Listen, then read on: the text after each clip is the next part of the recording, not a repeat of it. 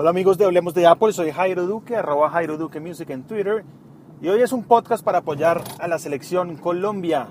Hoy jugamos frente a la selección de Uruguay. Y para el hashtag Mundial Podcast doy marcador de una vez. 2-0 a favor de Colombia. 2-0 a favor de Colombia.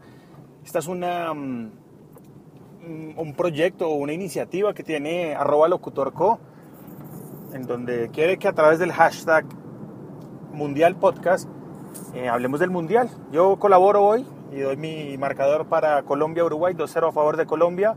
Si usted quiere apoyar a la selección Colombia, simplemente pues, hashtag Mundial Podcast, de su marcador allí para, para ver qué tan adivino puede ser usted. Yo le he pegado a varios partidos de la selección Colombia en marcador.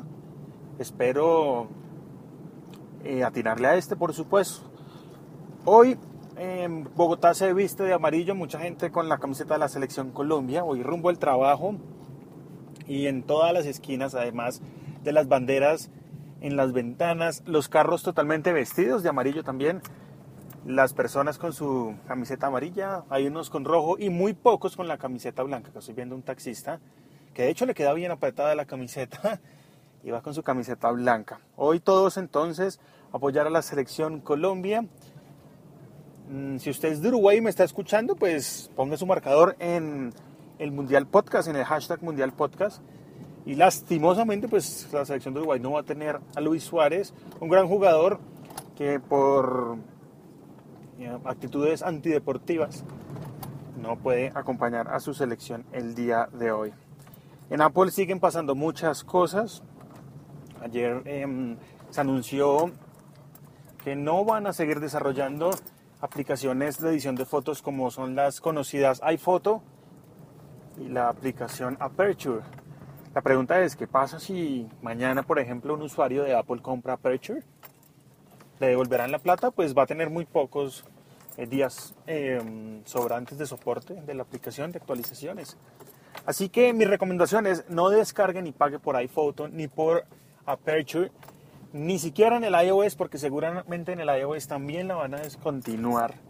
Así que esperar a que mm, Apple dé más noticias respecto a sus servicios de edición de foto. La recomendación es esa, no compre ni iPhoto ni Aperture por ahora. Esperemos a ver qué pasa. Por otro lado, em, la familia de Adobe está dándole mucha fuerza a su aplicación Lightroom, que es para edición de fotos también. Tienen aplicación en iOS, iPad y por supuesto para Mac. Están aprovechando esta iniciativa de Apple, donde van a descontinuar sus dos grandes aplicaciones para edición de fotos y ellos están haciendo lo suyo con Lightroom. Lightroom vale mensualmente una plata, entonces pues digamos que por ese lado no, no, me llama mucho la atención. Esperemos a ver qué pasa y esto fue todo en Hablemos de Apple. Los espero con el hashtag Mundial Podcast y el marcador del día de hoy. Yo me despido. Síganme en arroba Jairo Duque Music en Twitter. Chao.